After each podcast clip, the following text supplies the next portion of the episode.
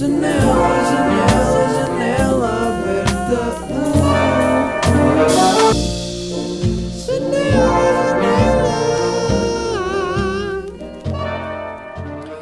Pá, estou aqui com as costas todas doridas. Porquê? Porque eu tenho uma coisa que eu falo uh, de vez em quando sobre isso. Que é, eu tenho uma escoliose e acho que é a minha maior insegurança em termos de corpo. Eu gosto do meu corpo, eu acho que não tenho... Acho que tenho... Pá, sou um bocado de lingrinhas, mas eu gosto da forma como sou lingrinhas. Mas há uma coisa que eu não gosto no meu corpo que é o facto de ter as costas tortas. Imaginem, vocês se calhar nem vão notar se eu estiver a falar convosco e assim, de frente, mas se eu estiver de lado, se eu, curva, se eu me curvar para apanhar um, uma, um lápis do chão, vai-se ver um alto da grande no lado direito das minhas costas. E isto é uma coisa que eu, durante muitos anos, caguei nisso, porque hum, a primeira vez que eu, que eu percebi que tinha uma escoliose, e, e para toda a gente ter uma escoliose, uh, muita força, estamos aqui. A primeira vez que eu percebi, nem fui eu que percebi, foi a minha avó que estava a fazer-me festinhas nas costas. Eu não sei porque é que ela me estava a fazer festinhas nas costas, mas devia estar tipo assim. Estávamos os dois no sofá e ela tinha a mão nas minhas costas. E senti um alto. E estávamos em casa dos meus pais e, e ela disse, a, disse à minha mãe: tipo, oh, o Miguel tem aqui isto, não sei o quê. E a partir daí ficámos tipo, ah, realmente eu tenho um alto no lado direito das costas, o que é isto? Uh, eu devia ter para aí 12 anos. E, e, na altura eu depois fui a uma osteopata, uh, comecei a fazer alguns exercícios, ela reequilibrava-me, ela fazia, esticava-me todo e não sei o quê, e dizia-me para eu fazer uns exercícios todos os dias, que eram uns exercícios tipo alongamentos, de uh, tocar com a mão no pé, pá, devia ser para abrir, no fundo, para exercitar os músculos do, do, dos dois lados das costas, porque hum, depois foi-se foi saber e isto tinha acontecido porque eu tenho uma perna um bocadinho mais curta que a outra. Pode ser isso, podem ser mais coisas, mas, isso, mas acho que isso deve ser uma das, uma das causas. A minha perna esquerda é um, tipo uns milímetros mais curta. E este azar fez com que ao longo dos anos da minha infância se fosse formando, sem eu reparar, uma espécie de alto do lado direito das minhas costas, porque a perna esquerda sendo mais pequena que a direita, eu fico hum, curvado um bocadinho curvado para o lado direito, não é? Mesmo que sejam milímetros, a perna esquerda para tocar no chão tem de estar mais. O, o, ombro esquerdo vai baixar mais. Então acho que deve ter sido isso que fez com que as minhas costas começassem a desenvolver mais do lado direito uh, de uma forma anormal. Anor de uma forma anormal. E, e agora, yeah, eu tenho uma escoliose. Durante, eu depois parei de fazer esses exercícios. Porquê? Porque hum, eram boeda desconfortáveis. Sabem aqueles exercícios que são alongamentos de. que queima quase. Imaginem quando vocês esticam a perna e tentam tocar no pé e queima por baixo. Eram era essas sensações. E eu era puto e fui um bocado tono, um bocado burro, pá, caguei um bocado na cena e deixei de fazer. E depois eu de vez em quando ia à osteopata. E ela fazia-me algumas coisas e tal, mas como eu não vi e como ela também não me disse que aquilo estava a piorar, porque não estava, manteve-se sempre igual, hum, simplesmente pá, deixei, deixei andar. E agora há pouco tempo penso, imagina, isto não é uma cena que me dói durante o dia. A escoliose é uma coisa que eu às vezes sinto necessidade de puxar, por exemplo, os ombros para trás, numa de tentar aliviar a tensão, sinto que acumula tensão mais facilmente. Por exemplo, se eu estiver a lavar a louça ou se estiver a limpar a banheira de joelhos uh, todo nu. Mas então isso faz com que eu sinta tendência para abrir os ombros, para puxar os ombros para trás, porque. E às vezes puxar as costas meio para o lado, o ombro para baixo, sabem? Tipo tentar estalar. Uh, mas eu não sinto dor e já me habituei bué a isto. Mas é bué estranho. Pronto, e entretanto, eu recentemente, não sei bem porquê, mas eu pensei, pá, eu tenho de ir à, eu, eu, eu aleijei-me no pé em agosto, infelizmente. Estou sempre a aleijar-me no pé. Por causa do skate, tenho uma fita agora neste momento azul forte no meu pé. E, e pensei, ah, tenho de fazer uma consulta lá num osteopata porque hum, nem fui à osteopata que eu costumo ir, decidi ir a um em Lisboa. Porque é o que eu costumo ir em relação ao pé, porque ele acho que trabalhou bué com jogadores de futebol e assim, então está muito habituado a estas lesões. Pronto, então eu fui lá, marquei a consulta, fui lá ontem decidi ir de moto porque, hum, por acaso, ontem fiquei. Bem, eu estou aqui a entrar em histórias dentro de histórias. Eu vou tentar depois lembrar-me de voltar. Hum, tô, ontem estava. Estive a fazer muita coisa de manhã. Fiquei assim um bocado overwhelmed de estar com muita coisa para fazer. Fiquei sobrecarregado. E eu sinto que nós só percebemos, pelo menos eu só percebo que estou sobrecarregado quando chego uh, ao fim de fazer uma data de coisas e depois estou tipo, estou tipo, estou. Nem sei bem, parece que gastei tanta energia que fiquei com muita energia má. Não sei bem. Mas pronto, decidi. Uh, fui almoçar, fui dar um passeio para desanuviar, não fazer nada. Fui para um jardim. Fiz uma cena engraçada que foi beber um café e, e comer um chapéu de chuva de chocolate num café. Um, e depois pensei, bem, como é que eu vou para lá? Aquilo é na Expo, é longe do centro de Lisboa. E eu pensei, ok, então posso ir de metro ou posso ir de moto. Tens uma moto, Miguel? Népia, não tenho, mas há aquelas motas que se aluga, que por acaso são uma grande dica. São de facto uma enorme dica. São uma enorme dica. Enorme dica, meu rapaz. Uh, então fiz assim um pouco de arruaça com os rapazes, uh, tendo em conta que estava só na minha, só mesmo naquela. Isto é, isto é engraçado, não é? Falar a jovem, falar a jovem com os rapazes, mas de uma forma mais tranquila, mais formal. Um, olha uma ambulância. Pronto, então já, decidi ir de moto porque estava grande dia, estava sol, eu pensei, vou para o metro, estou aqui a sentir-me todo sobrecarregado, vou para o metro, nem vou estar a apanhar sol, vai ser uma cena muito mais depressiva de fazer, apesar de eu ter um livro uh, apeteceu-me ir de moto, então fui buscar uma motinha elétrica. E isto, por acaso, é fixe porque estas motas só dão até 50, não dá mais do que isso, o que torna a moto um bocado mais segura, não é? Isto não dá para acelerar muito, eu também não curto acelerar muito. E depois há outra coisa importante que é há radares agora, há muitos radares em Lisboa, eu não faço ideia onde é que eles estão, eles meteram vários radares. E, e, e nunca são menos de 50, acho eu. Acho eu. Bem, se calhar há um sítio ou outro que vai para os 30 mesmo a maluco, mas pronto, no geral é 50, portanto eu posso estar sempre a acelerar no máximo da moto e nunca vou levar uma multa. Uh, mas pronto, então fui de, de moto para a consulta, ainda demorava um bocadinho mais lá, uh, ainda faltava um bocadinho para as 4, consulta era às 4.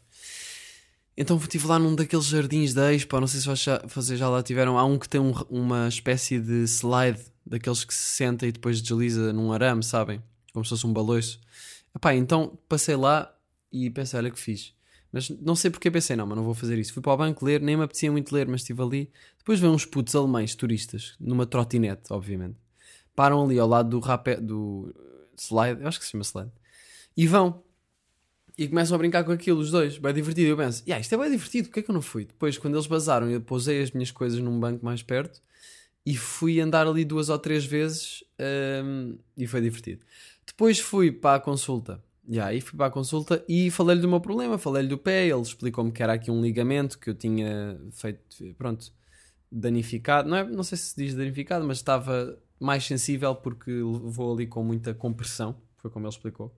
Eu comprimi muito a parte de baixo do perónio, não é? que é o, o osso que vem desde o joelho até ao calcanhar, não, até ao calcanhar não, até ao tornozelo. E este osso aqui que sai no nosso pé, no tornozelo, o osso que sai para fora, Uh, acho que é o fim do perónio, pelo que ele me explicou. Já agora fica aqui um, um sabias que.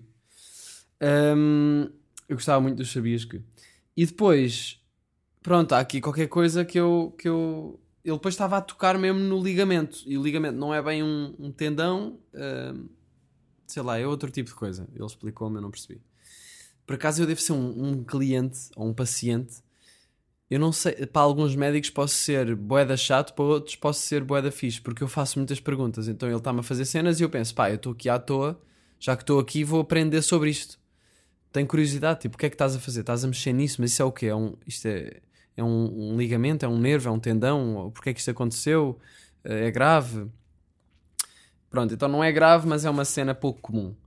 E, e então eu já tinha feito isto em novembro, já há boa tempo, e, Pronto, e do nada estou a perceber que estou todo fedido. Fui lá à consulta, ele teve-me a mexer no pé e a fazer coisas que eu nem percebia, pôr o, o punha-me o dedo no rabo de vez em quando, e eu tipo, mas doutor, o que é que isto tem a ver em relação ao pé? Não tem nada a ver. Ele, não, não tem nada a ver, mas eu gosto de fazer isto. Desculpe se o deixei desconfortável, vou parar agora. Pronto, mas teve-me a pôr o, o, dedo no pé ahm, a fazer pressão no sítio do ligamento. Acho que é para o sangue ir para lá e para, sei lá, curar aquela merda, não sei. Ahm, e depois ah, deu-me alguns exercícios para eu fazer para o pé. E eu, ok. E a seguir disse, ok, então bora lá ver a escoliose. Tira a t-shirt, por favor. E eu, doutor, não vai pôr- tentar fazer mais nada como aquilo que estava a fazer há bocado? Ele, não, não te preocupes, agora é mesmo para a escoliose só, não temos muito tempo. Ah, e então, tirei a... Já agora não lhe chamei doutor. Ahm, tirei a t-shirt e, e curvei-me para baixo. Ele disse, é pá, já, tens aqui uma, uma senhora escoliose. Pá, por acaso não é uma senhora escoliose. Ele, ele disse, tipo, uma... Imagina, ele não era daqueles géneros daquele género de pessoa que diz tipo ui, é pá, eu não sei o que é que vai não sei o que é, como é que vamos resolver isto pá, isto aqui, olha isto aqui acho que ele não estava a fazer isto. Sabem estas pessoas que fazem isto e depois é tipo a solução está mesmo ali. Não, ele estava só a ser realista tipo, é pá, já, tu realmente tens aqui uma escoliose. O que me deixou ainda mais preocupado porque eu perguntei, mas é grave? E ele, é pá, não é uma escoliose muscular que essas dá para resolver mais facilmente, é uma escoliose óssea, acho que ele disse isso, que é uma, uma dis- disfunção, distorção, pá, não sei como é que se diz. Ele disse que tinha a ver ali com. A minha anatomia estava distorcida, disf- disforme, pá, algo por aqui, estão a ver? Portanto, a minha escoliose eh, tem a ver mais com os ossos e não com, o- com os músculos, ou seja, a coluna está mesmo torta. Eh, não, é, é- não é que seja uma coisa muito acentuada, mas é uma curva eh, suave que faz aquela. Pronto, que, que depois acompanha com, aquele, com, com os músculos e que faz aquela curva no lado direito do corpo, das costas. Estou a, estou a explicar isto tão mal, mas caguei porque é um podcast e não dá para editar. Ahm, e depois, e depois, o que é que eu ia dizer? Yeah, e, e faz-me bué da confusão porque ele teve-me a ver e tal, ah, estalou-me ali umas cenas, mas o, o que ele me disse é pá, tu tens de fazer exercícios para sempre. Ahm, para o resto da tua vida vais ter de fazer estes exercícios todos os dias, natação também ajuda bué. Isto para não, para não agravar e para te melhorar a postura e para desenvolvermos os, os músculos das costas, para os fortalecer. Ahm, e eu fiquei tipo, foda-se, isto faz-me um bocado de confusão. Porque sinto que é um problema que eu já estava a adiar há da tempo e do nada eu pensei, ok, vou lidar com isso. Eu já estava eu estava há muito tempo a fingir que não tinha nada. Então fui lá e ganhei consciência de, de como as minhas costas estão. Uh, ele disse não é uma cena grave, mas é uma cena chata e que esteticamente não vai desaparecer. Então, já, deu-me exercícios para eu fazer e, e eu fiz esses exercícios uh, hoje de manhã. Uh, queria só dizer mais uma coisa que é, é uma coisa que me faz especialmente confusão porque é uma peça tão uma peça é uma parte tão importante do nosso corpo não é? A coluna é a nossa é a base da nossa estrutura não é? E eu pensar que a minha coluna tem um problema qualquer quase que me deixa claustrofóbico. Estão a ver? Porque tem é mesmo o, é mesmo o, o eixo principal do meu corpo. Estar torto tipo não é muito fixe. Ahm, mas já, então, então fui. hum, Hoje fiz os, os exercícios. hum, pá, fiz os exercícios e, e realmente acho que eu estava à espera que fosse uma, um exer, que os exercícios fossem mais fáceis de fazer. Uh, E eu tomei banho e tal, tomei um pequeno almoço, nananã, depois fui fazer os exercícios e, e fiquei a suar, boé, e fiquei só do tipo, ai caralho, não aguento. Isto vai ser, eu tenho que fazer isto todos os dias, tipo, hoje ainda é novidade. Amanhã, ok, já não é novidade, mas ainda dá para fazer. Mas será que eu vou conseguir fazer isto para a minha vida toda? Ou será que vou cagar nisto a certo ponto e depois, quando for velho, vou ficar tipo, foda-se, parei de fazer os exercícios outra vez, pela segunda vez? Não sei. É que é uma cena chata, demora para aí 15 minutos ou 20 de manhã. Ao mesmo tempo, sei lá, estive a fazer e ele disse-me que se eu fizer os exercícios, a minha postura vai naturalmente ficar melhor. Uh, não vou ficar eh, com os ombros para baixo, sabem que eu faço muito isto. Um, portanto, não sei, pá, acho que vou ter de fazer.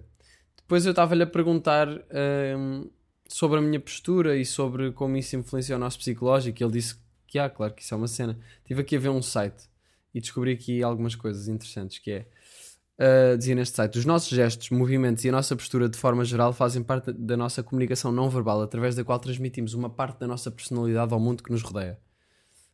Uma pessoa extrovertida normalmente encontra-se com a cabeça e a coluna alinhadas, olhando os outros de fre- de frente, enquanto que uma pessoa mais introvertida tende a encurvar, encurvar, tende a curvar as costas e a baixar a cabeça. É muito interessante a forma como manifestamos as nossas emoções e até a nossa personalidade através da nossa postura corporal. Uma boa postura pode influenciar positivamente os nossos pensamentos e emoções, melhorando a nossa saúde mental. Pelo contrário, uma postura corporal desadequada pode potenciar aspectos negativos da nossa personalidade. É verdade. Se eu tenho, eh, se eu tenho uma postura mais eh, peito mais para cima, mais aberto, ombros para baixo, cabeça erguida, quase que eu estou a, a- a mostrar-me com uma atitude diferente perante a vida, que estou mais confiante. E provavelmente sinto-me mais confiante se estiver numa postura mais confiante. Uh, se, se estou todo curvado, potencia facilmente a insegurança não é? e, e a introversão. Um, depois vi aqui alguns breves conselhos para possuir uma postura corporal mais adequada. Então, quando estamos sentados, devemos manter a coluna direita e não devemos cruzar as pernas. E isto é uma coisa que eu faço muito. O, o meu osteopata estava a dizer que nós muitas vezes deitamos-nos na cadeira. Nós nem estamos sentados, nós estamos-nos a deitar. E o objetivo é sentarmos com os ossos do, que temos no rabo. E essa é a melhor maneira de nós estarmos direitos. Porque se nós nos encostamos na parte de trás da cadeira, a, a nossa lombar, tipo, vamos ficar todos curvados. A não ser que seja uma cadeira muito à direita, hum, vamos ficar todos curvados. Portanto, devemos manter a coluna direita e não devemos cruzar as pernas, porque não sei bem porquê, provavelmente isso, yeah, isso, isso faz com que fiquemos mais tortos, provavelmente. yeah. Estou aqui a experimentar. Quando caminhamos, devemos manter o corpo direito, mas de forma relaxada. A posição dos ombros deve ser junto às costas, unindo os nossos flancos. Devemos tentar manter costas e ombros alinhados para que as costas estejam bem posicionadas e relaxadas. Descair os ombros suavemente é a forma e, consequentemente, a posição ideal. Só que isto muitas vezes é, é inconsciente, não é? Eu estou eu estou torto e não estou a pensar que estou assim. E depois lembro-me, ah, já. Portanto, eu espero que estes exercícios me ajudem a manter uma postura corporal mais hum, direita, mais confiante, mais equilibrada. É aconselhável realizar exercício físico de forma assídua. A prática de exercício físico ajuda-nos a combater o envelhecimento e melhora a nossa atividade cognitiva. Atividades como a yoga funcionam também como medicina preventiva, ajudando-nos a manter o nosso corpo e a nossa mente em forma. Exatamente. Exatamente. Hum, pá, há bocado eu pesquisei no Google Imagens escoliose e queria só dizer para ninguém fazer isso. Porque puf, há pessoal que está mesmo todo fedido, tipo, tem a coluna toda torta. Ah, e a outra cena que ele me disse foi que a minha escoliose é de rotação, ou seja, eu tenho dificuldade em, em rodar o, o corpo sobre a coluna, não é? sobre o eixo da coluna. Uh, não tanto uh, baixar o ombro, porque há escolioses que fazem com que um ombro fique mais alto do que o outro, sabem? E depois isso pode comprimir os órgãos e assim. Pronto, portanto, God bless, ao menos isso. Um, mas yeah, eu não quero ficar um velho corcunda, malta. É só isso. É só isso. A minha outra osteopata tinha-me dito que estar. Ela fala muito de emoções também. E disse que eu estar torto é. é- eu estou a projetar o coração para o chão. Um bocado voltando àquela cena da, da postura ser in- influenciar a nossa saúde mental. Pá, e é verdade. Faz sentido que eu estou torto, estou mais introvertido, estou mais. É uma posição mais de insegurança, estou a projetar o coração para o chão. Estar com uma posição de confiança, projetar o coração para a frente. Uh, pode parecer um bocado místico, mas acho que faz sentido. Então, já, malta, eu só queria co- contar-vos um bocado isto, que percebi que realmente estou uma beca hum, estragado das costas. Agora, eu acho que todos nós estamos um bocado, ou temos escolioses mais levezinhas, ou eu sinto que há muita gente com escoliose. Hum, os surfistas também muitas vezes têm escoliose na lombar. Mas pronto, é uma coisa um bocado depressiva. Não sei. Mas olha, nunca parti nada. hum, nem tenho nenhum problema de saúde sem ser isto. Portanto, eu acho que cada pessoa há de sempre ter qualquer coisa. Nós nunca, nunca há ninguém que esteja 100% sem problemas nenhuns e, e sem nada por, por trabalhar ou por resolver. Ontem, depois da consulta, fui ao supermercado. Pá, ia só comprar pão e fiambre e saí de lá com 76 euros em compras. Isto está a acontecer, não é? Está tudo bem da caro. Uns pistachos eram 4 euros. E parece que estou em Paris, parece que estou em França a comprar alguma coisa. Óbvio que eu vou para a marca branca, por acaso não comprei pistachos, comprei amendoins. Mas tipo, 3 paus por uns amendoins. Está tudo muito caro. Mas deu-me jeito de ir ontem ao supermercado porque. eh, lá está. Eu achava que só precisava de pão e fiambre e do nada lembro-me: olha, podia fazer uma salada grega, podia fazer uns tacos, comida mexicana. Estou mais numa de cozinhar outra vez porque acho que é, também faz bem e, e sabe bem ter coisas em casa do que andar sempre. Aí, ok, tenho de comer alguma coisa, vou ali ou vou ali. Também gasta-se mais dinheiro. E então arranjei umas coisas para fazer salada grega que eu curto bué, que é basicamente azeitona, tomate, eh, cebola roxa, pimento hum, e temos também hum, já disse azeitonas, acho que sim. E queijo feta, que me falta, que era a única cena que não havia. Portanto, eu preciso de comprar queijo feta. Preciso de comprar queijo feta.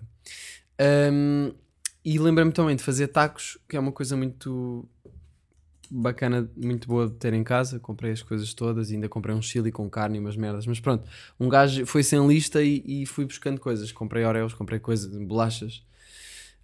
Hum, mas agora é fixe, sinto que tenho coisas em casa. Malta, eu estou bué, eu estou bué adulto, eu tenho sopa congelada. Vocês sabem o que é isso? Eu tenho sopa congelada, eu tenho bifes de peru congelados, eu tenho bifes de, de, de vaca congelados, eu tenho carne hum, picada congelada. E a cena é que eu não tenho só isto assim num saco. Eu tenho, em- eu tenho um bife, ou seja, cada bife que eu tenho está num saco individual para quando eu quiser tirar, tirar só esse bife e não ter de descongelar todos porque, ou, ou mandá-los ao chão da cozinha para conseguir dividi-los. Não, eles já estão nos seus sacos individuais. Meio quilo de carne está num saco, meio quilo de carne está no outro para eu fazer respectivamente lasanha e massa à bolonhesa. Ahm, tenho também camarões congelados, tenho bacalhau para fazer um bom bacalhau com natas, um bom leite no frigorífico que eu não bebo, mas é mesmo só para cozinhar. Ahm, o que é que vocês querem mais? É o que vocês quiserem. Uh, vou fazer um bacalhau espiritual, por acaso não- já não faço há muito tempo. Não sei se conhecem essa receita, mas uh, a minha mãe faz e eu vou fazer. Pá, no fim de semana tive aí, o Salema fez anos. E então eu fui tomar um pequeno almoço com ele na sexta-feira. Por acaso é um bom conceito de aniversário, tomar o pequeno almoço. E dei-lhe uma, uma mini orquídea, foi a minha prenda para ele. Um, eu nem sequer sabia que havia um mini orquídeas. Da fixe. É uma orquídea, só que mais pequena. Uh, acho que ele gostou. Depois à tarde, não, isso foi no dia a seguir, fomos jogar eh, paintball. Paint- jogar paintball já é uma coisa que eu sinto que estou talvez um bocadinho mais. Não é que eu esteja velho para fazer isso, obviamente não estou, mas já não é tão. Ai, agora a jogar paintball. Um, mas foi giro, foi giro jogar. Um, pá, por acaso sinto que joguei bem. Eu senti que estava no Call of Duty. Começava o, jo começava o jogo, não é? O gajo apitava. Eu ia a sprintar, boé, para ganhar posição logo an- enquanto toda a gente está a pôr-se nas suas posições. Eu ia boé lá para a frente. Começava logo a matar pessoal. Depois estou tipo deitado na caruma, todo sujo, tipo com a, com a arma a esconder-me das balas. Pá, é fixe porque traz um bocado aquele cenário de Call of Duty na vida real. Um, agora, depois eu estava a jogar e pensei, ei, nós estamos aqui a brincar a isto e depois está mesmo a haver guerra e estão pessoas a morrer. Quando eles morrem não é só pôr a mão no ar e sair do campo, é, é- eles nem precisam de pôr a mão no ar nem de sair do campo porque morrem. Um, mas, mas já, foi divertido. Foi divertido. E depois no fim de semana, outra cena que eu fiz foi, fui à feira. Um, pá, e aí a minha miúda queria uns óculos, olhou para mim para eu regatear e eu disse: Estão ao, ao chefe. Por acaso não disse logo ao chefe. Uh, eu sou bué da mal a regatear ela também. Nunca, nunca regateio. Eu é tipo: "Ah, Olha, quanto é que é este pacote de açúcar? Olha, são 45 euros, mas faço-lhe a 40. E eu: Está bem, perfeito, pode ser. Uh, então, nesta, desta vez foi tipo: eram uns óculos de sol, dizia que era Ray-Ban, mas eu fiquei tipo: "Hum, Mas será que isto é Ray-Ban mesmo? Então estava a ver, perguntei ao senhor. Uh, ele disse, eu disse, quanto é que isto é? Ele disse, olha, isto aqui são 30 euros. E ela olhou para mim tipo, regateia, que eu não consigo. E eu a pensar, "Ei, eu também não sei regatear, man, mas vai ser hoje, vai ser hoje que eu vou regatear.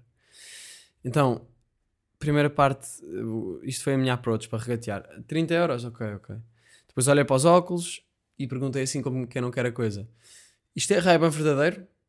E ele, é, isso é Ray-Ban. Eu nem sei se ele chegou a dizer acho que sim. Ele disse sim, sim, isso é Ray-Ban. Pá, eu olhei, dizia lá mesmo Ray-Ban.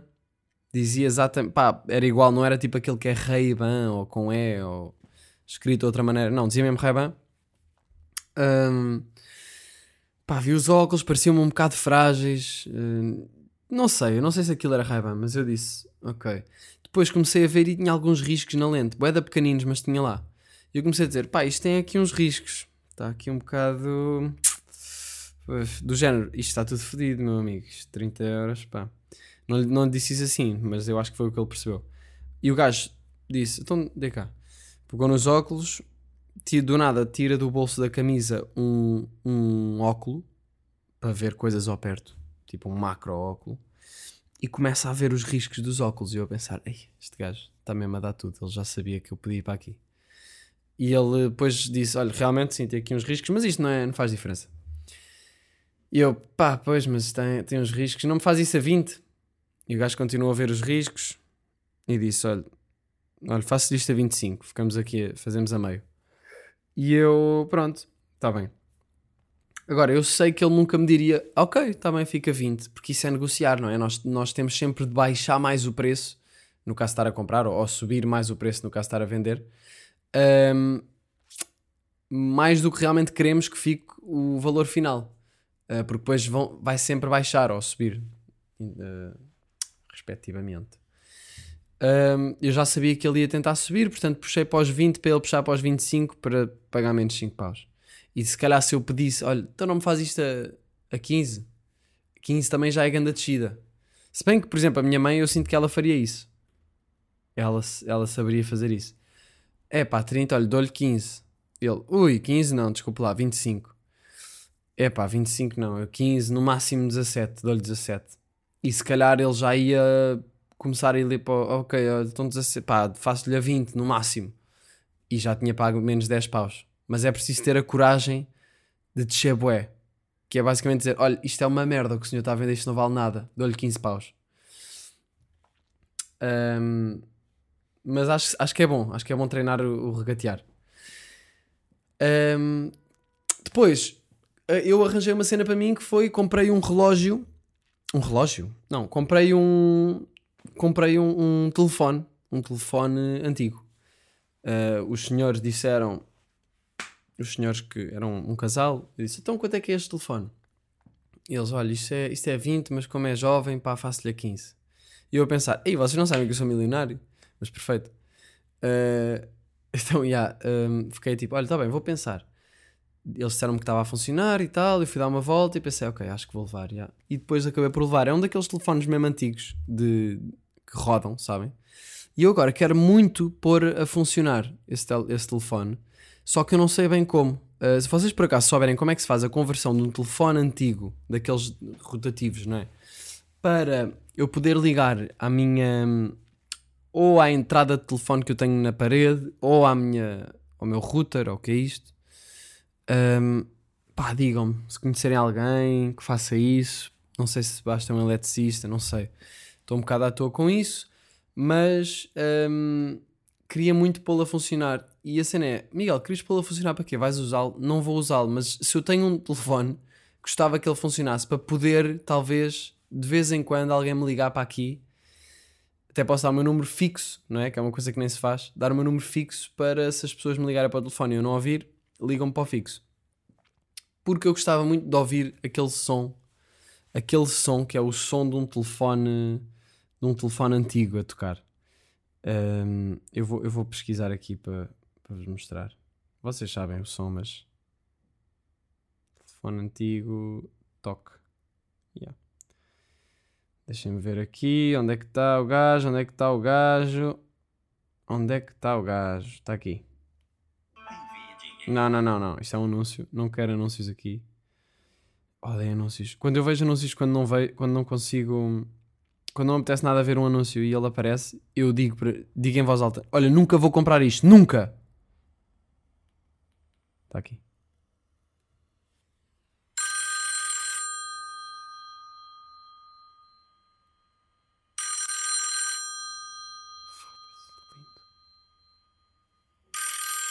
Pá, incrível. Imaginem, vocês estão em casa e ouvem isto. Bué da fixe. E tipo, imaginem, não me digam que posso pôr isso no iPhone.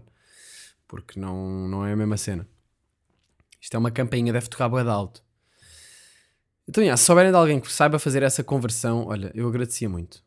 Agradecia muito. Uh, fui ao Nimas no outro dia, outra vez, ver aquele filme que vos tinha dito que foi A Morte de um Apostador Chinês. Um, e, e gostei, gostei do filme. Um, eu não sinto que estes filmes sejam feitos para ter um ganda final e ai, a ganda cena. Não, não sinto que isso seja bem assim. Tem uma narrativa, às vezes a narrativa é um bocado solta e mais uh, dispersa do que estamos habituados com filmes de grandes cinemas e de Hollywood e assim. Uh, são filmes, sei lá, não sei se pode chamar alternativo, mas é um bocado tipo cinema independente. Acho que este gajo, John Cassavetes, eu não sei como é que se diz, uh, foi, foi o pai do cinema independente. Ele fazia, ele, eu não sei se falei disso no último episódio, não sei se expliquei, mas pelo que eu percebi, ele faz, ele fazia filmes um, com atores que ensaiavam durante muito tempo e depois, quando iam realmente filmar, ele deixava os atores uh, quase fazerem freestyle, tendo em conta aquilo que tinham ensaiado, improvisavam muito também. E, opa, e aí, então, e acho que ele gravava com, com amigos e mesmo o som. Acho que ele tecnicamente não fazia as coisas da maneira mais profissional de sempre, mas fazia as coisas de uma forma independente e de forma a conseguir concretizar as ideias dele. E eu gostei bem disso. Gostei deste filme um, e estou a gostar de, de explorar um, este tipo de cinema que eu acho que se chama cinema de autor, não é? Uh, filme de autor ou cinema de autor é uma expressão usada para descrever os filmes de um diretor de cinema ou de um roteirista que refletem a sua personalidade artista, uh, artística. Um, este termo procura, antes de tudo, ligar a obra de um cineasta aos temas preferidos e à coerência de um estilo inovador e singular. Portanto, não é propriamente um filme feito para, sei lá, como muita coisa que nós vemos no cinema, para nos entreter ou.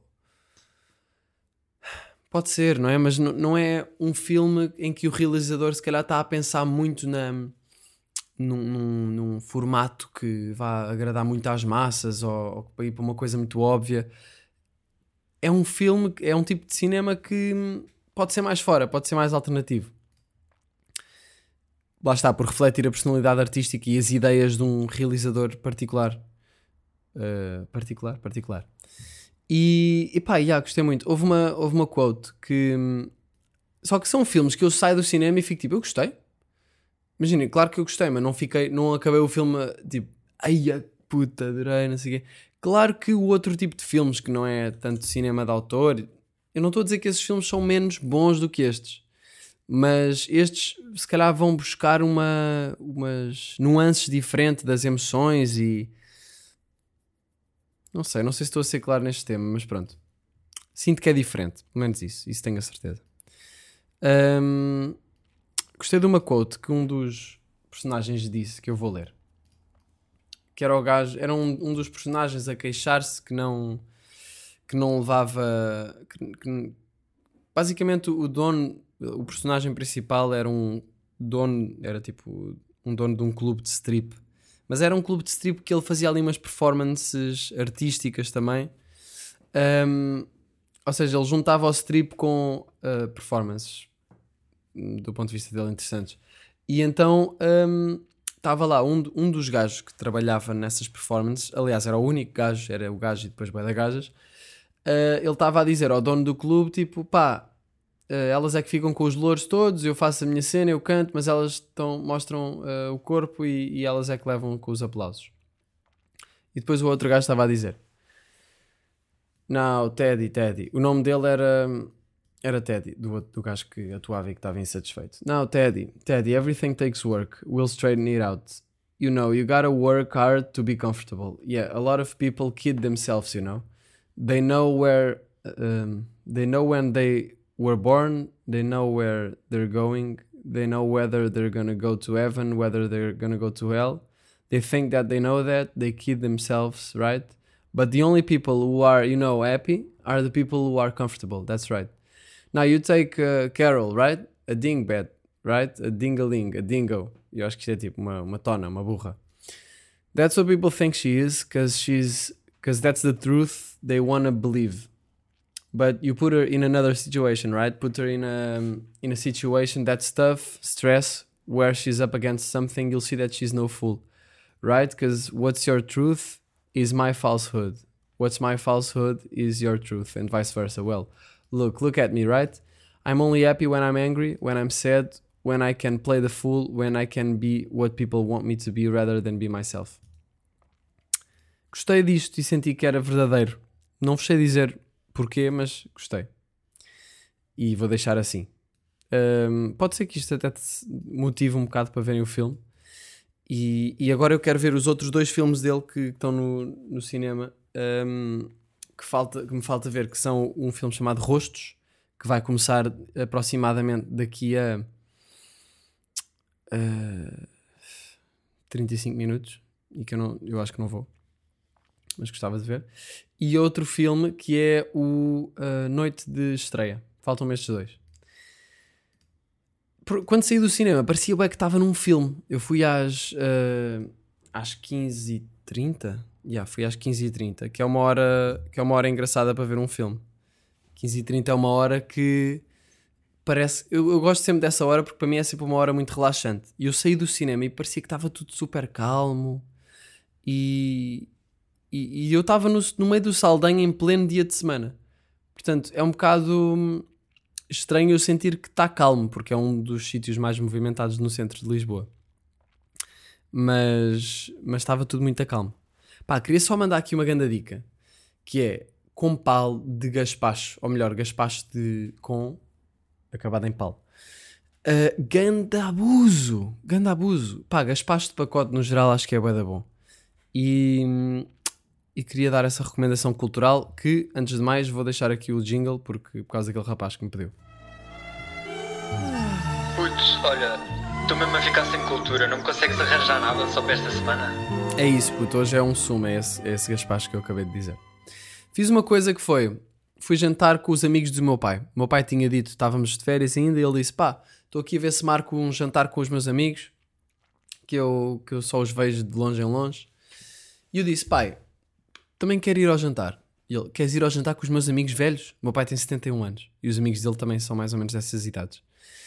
E eu disse, sim, quero ir, quero ir contigo, quero conhecer os teus amigos, falas tanto deles e eu nunca conheci nenhum deles. Que é bué da estranho, tipo, parece que o meu pai tem uma vida dupla. Então ele marcou o jantar e disse, olhem, o meu filho também quer ir, quer conhecer a malta, não sei o quê. E eu, e eu, yeah, siga. Depois lá numa quinta-feira, lá fui com o meu pai, por acaso fiquei bem à toa porque cheguei atrasado quando era suposto eu ir buscar o meu pai às seis e meia e eu cheguei lá a casa em Sintra, a casa dos meus pais, cheguei lá às 6h50. E os meus pais dizem que a nossa geração uh, não querem saber das horas, chegam atrasados, não respeitam horários. E é verdade. E dizem também que não querem saber e que estão, na- nas calmas, e estão bem atrasados e vão nas calmas. E isso eu já sinto que não é verdade, porque eu sempre que vou ter com os meus pais e estou atrasado, eu vou a estressar, a speedar, eu vou boeda rápido, eu quase tenho 30 acidentes até chegar a casa. Eu estou tipo, eu prefiro ter um acidente do que chegar atrasado. A verdade é que eu, eu conduzir rápido também não me faz com que eu vá chegar mais rápido à casa dos meus pais. Mas, hum, mas eu não vou nas calmas, eu vou estressar, só para deixar isto claro. Hum, então pronto, cheguei atrasado, e que é uma das piores sensações, acho eu. Apanhei o meu pai e lá fomos para a Ericeira, que é o sítio onde ia ser o jantar. Chego lá e estão todos num largozinho, larguinho, estão todos vestidos mais ou menos na mesma vibe. Percebe-se que são do mesmo grupo de amigos. Um, epá, e foi um jantar bem engraçado. Uh, primeiro be- bebemos um copo ali num cafezinho. Um, eu fui cumprimentando à medida que eles chegavam. Uh, era engraçado ver o meu pai a tratar os amigos como eu trato os meus amigos. Tipo, esse gajo, e a dizer boas neiras. Não é a dizer boas neiras, mas a dizer as neiras num- de uma maneira mais claramente está num grupo de amigos gajos, não é? Vi ali uma, uma, uma parte da personalidade do meu pai que normalmente não vejo. E foi fixe. Depois fomos para um, para um restaurante. Pá, eu fiquei à frente de um, de um gajo, amigo do meu pai, que é um comandante. Ahm, que é o senhor comandante. E os gajos estão sempre a gozar uns com os outros. E, e também falam bué de gajas, o que eu achei curioso, porque eles, provavelmente muitos deles, eu não sei se eles ainda fazem de facto amor. Portanto, eles, mas eles falavam bué de gajas. E era bué tipo a piada. Isto é, ó, tu e, e não sei quê, e vais fazer isto, e te queres é umas gajas. E depois tipo, pai, mas vocês ainda fazem isso? Eu acho que não. Realmente nunca perguntei ao meu pai se, se calhar não quero continuar a falar sobre isto, porque claramente o meu pai vai ouvir este episódio. E espero que ele não me ligue a dizer: Miguel, olha, ouvi o, o episódio e por acaso eu eh, e a tua mãe. E pronto, e não vou falar mais sobre isto. Já estou a entrar aqui numa linha um bocado desconfortável. Ahm, mas pronto, foi giro o jantar. eh, tivemos lá, estive à frente desse senhor que era um comandante. E, e foi fixe, estivemos a falar sobre. Pá, isto já foi há umas semanas e, e eu até nem me lembrei de falar disto no podcast, mas estivemos a falar sobre quase. sobre ler, sobre como era importante ler. Ele estava-me a dizer: em todos os momentos, nos tempos livres que tiveres, tens de ler. Que é para pa, pa chegares mais próximo da verdade. O nosso objetivo deve ser chegar, chegar à verdade e nunca vamos conseguir chegar, mas quanto mais nós lermos, quanto mais nos cultivarmos, mais próximo vamos estar na- da verdade. O que é que é a verdade? Ele também não me soube dizer. Hum, acho que ninguém sabe o que é que é a verdade, mas é a verdade num sentido abstrato de a verdade da vida. Hum, e quanto mais nos cultivarmos, mais próximos vamos estar dessa verdade, que no fundo nunca vamos lá chegar. Uh, mas, uh, mas pronto. E tivemos a falar de religião. Sabem aquelas pessoas? Eu dei logo, liguei-me logo muito a ele. Tipo, senti logo que fazia sentido falar com ele e ficámos a falar. Sobre, passado para aí 10 minutos de nos conhecermos, estávamos a falar se, se ele acreditava em Deus, se eu acreditava em Deus. E tive a ouvir muito. Um, uma cena que ele me disse foi: pá, tu tens um bocado de falta de, de vocabulário às vezes. Porque ele dizia-me palavras que eu não fazia ideia o que é que queriam dizer. E eu até me senti um bocado burro. Mas eu percebo, e eu às vezes dou por mim e sinto falta de certos termos que me falham. Um, neste preciso momento, uh, enquanto uh, digo esta frase de uma forma eloquente, uh, estou com algum receio de me enganar e de me falhar um, uma. uma, uma... Fudeu. Uh, uma palavra. Mas pronto, foi fixe. Falámos muito sobre, sobre autores, sobre escritores, sobre filosofia, de uma maneira. sobre a experiência de vida dele. O gajo a contar-me que tinha uh, apanhado uh, várias pessoas, vários dealers de droga em barcos. O gajo era da Marinha, acho eu, comandante da Marinha, yeah. e, e uma cena engraçada que ele me disse foi que quando prendia pessoas, um, tratava-os sempre bem, dava-lhes sempre comida, uh, um banho e, e depois prendia-os. Portanto, isso foi, isso foi giro. Gostei do facto de ele ter esse respeito pelas pessoas que prendia. Porque muitas vezes ele estava a dizer as pessoas que estavam a fazer os deals e a conduzir os navios e a descarregar as coisas, a droga, era muito no Algarve, entre ali Marrocos e, e o Algarve. Ele disse: são fantoches, pá, são os merdas que, que os gajos, que os grandes barões da droga estão a manipular. E portanto, eles queriam era apanhar esses grandes barões da droga. Um, portanto, foi um jantar engraçado, uh, acabou relativamente cedo mas foi fixe, pá. E portanto, olha, faço aqui a sugestão: se vocês, se o vosso pai ou a vossa mãe tiver um grupo de amigos que vocês não conhecem muito bem e eles fazem uns jantares e tal, por que não ir, não é? Por que não ir num jantar desses? Porque hum, por vezes até pode ser interessante para vermos outro lado da vida dos nossos pais ou de outro familiar, mas normalmente pais, não é? E pronto, malta, estamos aí. Vi aí que o Adam Levine dos Maroon 5 Uh, andava, fez merda, não é? Flertou, só para dar aqui uma da atualidade, andou a flertar com outra gaja co- enquanto tinha mulher. Olhem, por acaso agora estava com a, com a perna cruzada e sentia, hum, sentia as costas a- a- que estavam tortas. Um, e andava a flertar e eu não percebo estes gajos, man. Estes gajos famosos. Gajos ou gajas, mas isto normalmente são gajos que aparecem estas histórias. Primeiro é assim, se está com a mulher e a quer trair é porque não quer estar com a mulher. Portanto, é muito melhor separar-se antes de atrair, não é? Hum, acho, que é? acho que é melhor assim. Tanto para ela, como para ele, como para a outra gaja, como para os filhos. Agora, percebo que não tenho os, os tomates de o fazer. Não tenho o gaspacho de o fazer.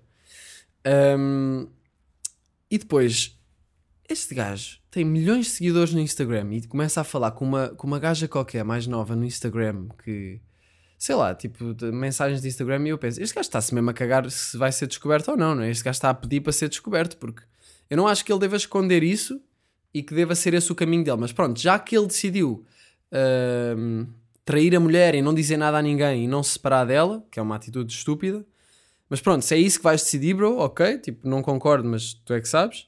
Agora, vais estar a mandar mensagens no Instagram a uma gaja da tua conta com milhões de seguidores? Quando estás tipo à distância de um print screen de foderes a tua vida toda.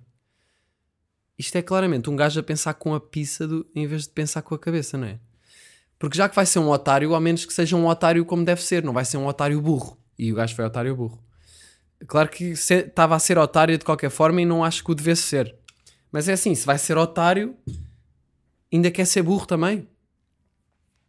Pronto. Acho que se calhar teve o que mereceu, não é? Uh, mas deve ser uma grande merda ser famoso e do nada tens o mundo todo a falar de, de uma merda que tu fizeste na tua relação, ou melhor, fora dela. Uh, deve ser uma grande merda, mas lá está, parece que o gajo estava a pedir por isso. É isso, estamos aí, malta, beijinhos. Um, e, e, pronto, tenho uma boa semana. E não sei como é que estamos a lidar com este calor, mas daqui a pouco tempo já vai, já vai ficar mais ameno. Uma coisa que eu queria dizer que me esqueci foi: eu tenho a minha regra que é 17 é suete, ou seja, 17, euro, 17 uh, graus implica utilizar uma suete, e rima, 17 é suete. Mas se estivermos a falar de Lisboa e em termos de trânsito e assim, também podemos aplicar o 17, mas não é 17 é suete, mas sim 17 é mota. Porque a partir das 17 em Lisboa, caguem lá em andar de carro, porque vão ficar presos. 17 é moto, aluguem motinha ou uma bike, mas moto é melhor. E pronto, fica aqui a dica para quem for de Lisboa ou para quem vier cá e já sabe. A partir das 17, transportes ou então uma moto, não sei. Até já. -se. Janela, janela, janela aberta.